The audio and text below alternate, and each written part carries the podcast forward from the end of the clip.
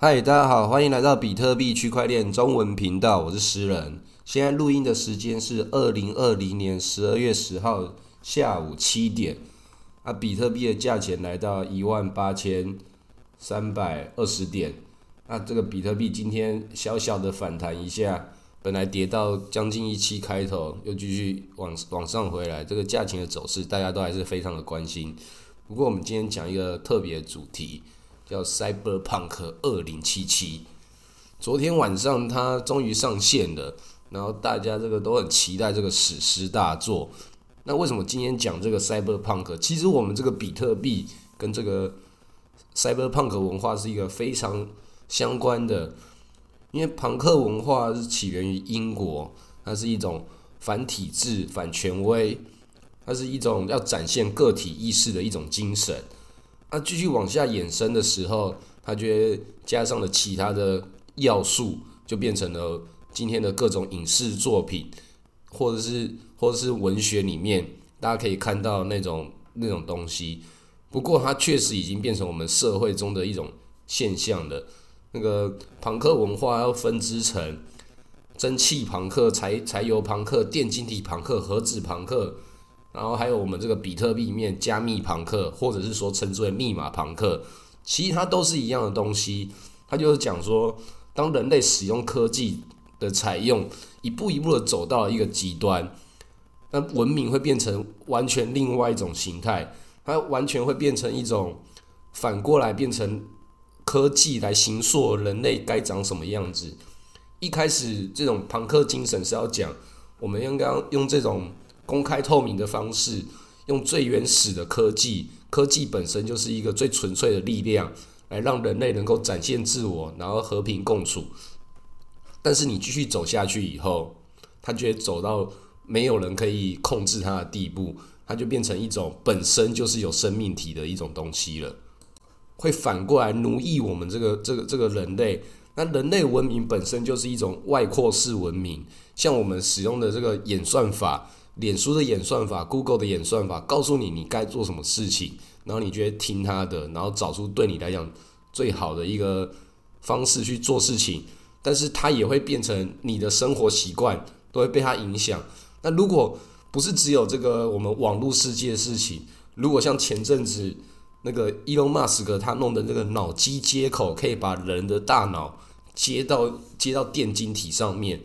然后还有基因改造。太空科技，然后慢慢人类它会变成什么样的一种一种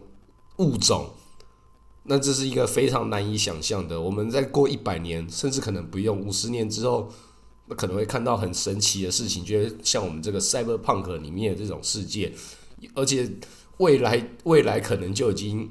我们现在可能就在我们小时候所想象中的那种未来之中。因为今天除了这个 Cyberpunk 之外，伊隆马斯克也发射了一个火箭，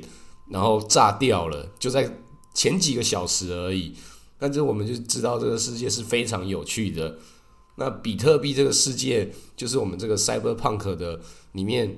所创造出来，里面我们可以看到，确实我们已经就在一个 Cyberpunk 世界里面的一个证据。然后创造一个我们不被政府所奴役，我们可以自己拥有自己的资产控制权这种。乌托邦或者是反乌托邦的这种社会集体现象，不过比特币也才刚发展了十年，到二一四年的时候才挖挖完最后一颗比特币。那人类其实一个人的生命最多只有一百年。如果说我们继续往下走的时候，到底比特币会不会把政府这个组织给消灭掉，创造一个全世界集体意识的一个经济巨兽？或者是它是要变成人类的集体集体意识能够串联起来的一个价值交换工具，走到哪个地步，再搭配 AI，搭配这些基因改造工程，就像是电影里面，你可以有那个异体意知，甚至还可以把你的灵魂跟意识备份到那个卫星上面，然后你可以变成一个永生不死的物种。这个菲塔里克也有讨论过这种事情，他也想。最后要把区块链变成一个能够储存人类意识的一种东西，要创造永生。那这种听起来都很神奇的东西，确实就是代表着这是 cyberpunk 文化里面一部分。很多影视作品里面也可以有看到，像那个探变、攻壳机动队这个样子。那 f 神前几年也有说过，我们应该要摒弃当年密码朋克里面的个人主义，要转向一种集体集体主义，用公平透明的发的方式来搭建这个去中心化的金融。那我觉得不管他讲什么，不管你是用个人主义的概念还是集体主义的概念，都其实就是用各种不同的方式，用科技跟商业把社会这个巨兽给养大养肥。那我们其实都是这个巨兽巨兽的血肉的一份子，我们本身就是怪兽之一，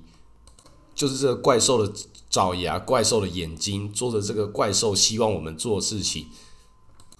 为什么讲说我们是怪兽呢？因为人类本来就是一种外扩式文明，不停的扩张，任何东西都是要想着扩张、扩张，要得到更多的利益。就像创了一家公司，就是要要募资，然后上市，然后扩大你的市场。然后就像是 Elon Musk 也是发射那个火箭，然后就要把人类变成一个跨星球物种，一直往外扩张、扩张，都是最底层的欲望去驱动它的。那这个讲最底层的欲望，人类就是有性，有有有暴力，有有权力权力欲。那这种东西，它就是人类最底层的商业逻辑的那一部分。黄赌毒就是一直以来都是，就是推动科技往前进的一个最重要的要素。那那个今天有看到另外一个新闻，思路的创办人就是暗网里面最大的商城，可以在里面买毒品、买军火。买人口走私的这些东西，他的创办人这个 Rose 他已经被关了好几年了。他他是一个非常的自由主义者，他认为所有的商业行为，他都是应该要被尊重的。人们有做出选择的自由，即便这个选择可能是罪恶的，但是他认为他没有自己有这个资格跟跟权利去选择什么是对，什么是错的。但是 FBI 肯肯定不是这样认为，就觉得你创了这个平台，我就要把你抓起来，然后他就是被抓起来。然后今天那个新闻就讲说，他的他的电影开始要上架了，大家到时候也可以一起去看。那这种极端的自由就会有极端的代价。其实每个人都是在做自己想要做的事情，来用自己的欲望来推进自己的的生活。你你可能想要钱，这个钱要去买什么东西？都是这个价值交换的一部分。那可能很多人讲到这里会以为说，这个比特币跟以太币这样的去中心化金融，是不是会为我们人类带来更普惠、更好的一个文明？大家可以过得更和乐融融，这是乐观的讲法。不过，如果你去看了一些这些 cyberpunk 的这些影视作品或者文学的时候，你会知道说这个。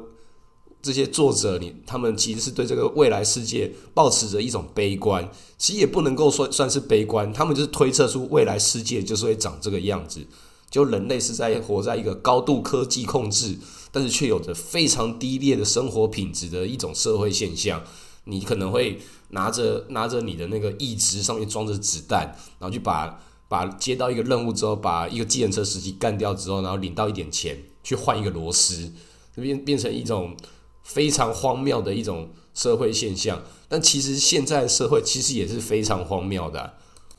我们也是要要去上班，朝九晚晚五，然后想尽办法的过着这个人生，但是其实是一直把这个社会这个巨兽继续养大，然后边养大它的同时，然后一些第三世界国家人民都在为着这个人类金字塔的体系。不同的等级的人得到不同等级的待遇，那最高等级的那些人，他们就享受全世界人们的血汗去堆堆积起来他们所享用的那个生活，然后他们还要还要想着他们在世界顶端有着这个世界顶端的痛苦，要去想着他们要如何扛起整个社会往前进的这个责任，那这看起来就是一个像那个电影《西方世界》里面。或者探变里面那些人都已经要变成像神一样的角色，然后然后讲着他们内心有多么的痛苦，但是他们的生活又是又是又是多么的宽裕，然后底层人民又是过着多么痛苦的人生，但是他们又又又有着他们自己的极端程度的自由。就像是我们现在的生活也也是这个样子，所以我朋友才会讲说，你也不一定要玩这个 Cyberpunk 二零七七啊，或是我们现在就是活在一个 Cyberpunk 二零二零的世界一样，说你都可以拿着你的一台平板电脑，然后按几个按钮，就可以在上面做什么 Uniswap 流动性挖矿。或者是弄几台机器，就在那边榨取这个世界那个化石燃油的资源，去这边挖比特币、挖门罗币，然后也有一些像韩国前阵子那个 N 号房里面一大堆匿名的人，然后去那边看一些很变态的人去虐待那些女生，然后做一些色情的事情，这都是人类社会最原始的欲望所展现的这种商业行为，形塑着我们这个社会的样子。这其实是。非常丑陋，但其但是其实也是很迷人的一种一种世界。这个世世世界它就是真实的，不管你接不接受它，它就是现在就是存在在这里。那我推荐大家可以去看一本书，叫做《加密朋克网际网络的自由与未来》。这是一个叫做朱利安·阿桑奇的人所写的一本书。那这个人是谁呢？他其实是维基解密的这个创办人。虽然他一直不想要以创办人自居，但是他他认为这是应该是一种精神。啊，这个维基解密就是之前那个史诺登事件，去一直揭露美国政府私底下干的一些狗屁倒灶的各种事情。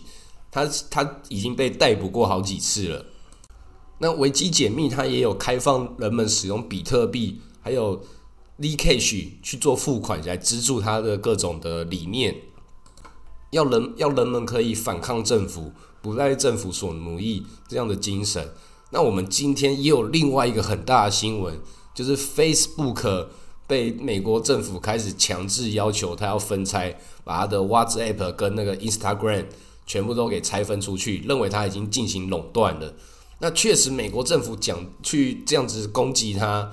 攻击那个马克佐沃，这个讲法是对的。它确实已经垄断了人人们的这种社交资源跟这种注意力资源，它已经变成一个很可怕的巨兽了。但是美国政府为什么又有这样的权利去控制、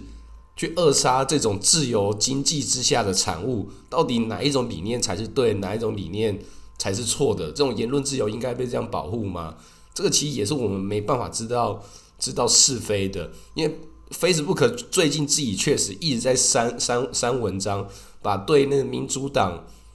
呃各种的不利的选举弊案的一些推测、一些文章全部都删掉了，就是要来反川普。那这种就是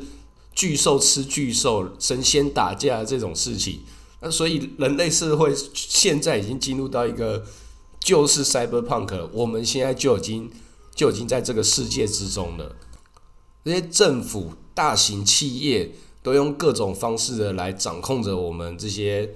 小老百姓、散户的人生。那我们该在里面用什么样的态度去跟这个世界对抗，或者是比较消极，或者是随和一点？我们跟他和平共处，就是我们每一个人人生的课题。那对我来说，我就是支持大家就是购买比特币，因为不管这个社会会走向极端的这种赛勒胖”的世界，还是社会走向更好。比特币在里面一定扮演一个非常重要的角色，它就是这个世界的产物。它其实也不能说叫做被中本聪发明的，而是中本聪本来也是被这个世界所孕育出来的一个人。就算不是中本聪发明，迟早会有另外一个人发明这样子全球共识之下的网络原生货币，这是一个必然的社会现象。